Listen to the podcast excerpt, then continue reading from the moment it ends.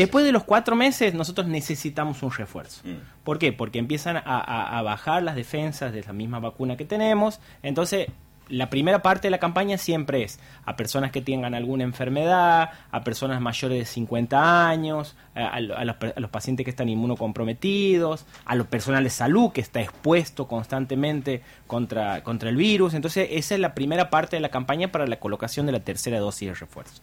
Dosis de refuerzo, es decir, después de colocación de la vacuna, con el tiempo se ha demostrado que van perdiendo defensas, va Claro. perdiendo efectividad y hay más probabilidad de un nuevo contagio, de un nuevo rebrote.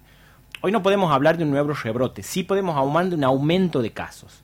Y este virus nos ha demostrado que no importa si es verano, si es invierno, si hace calor, si hay humedad, si hay mundial, si hay Juegos Olímpicos, el virus está en cualquier momento.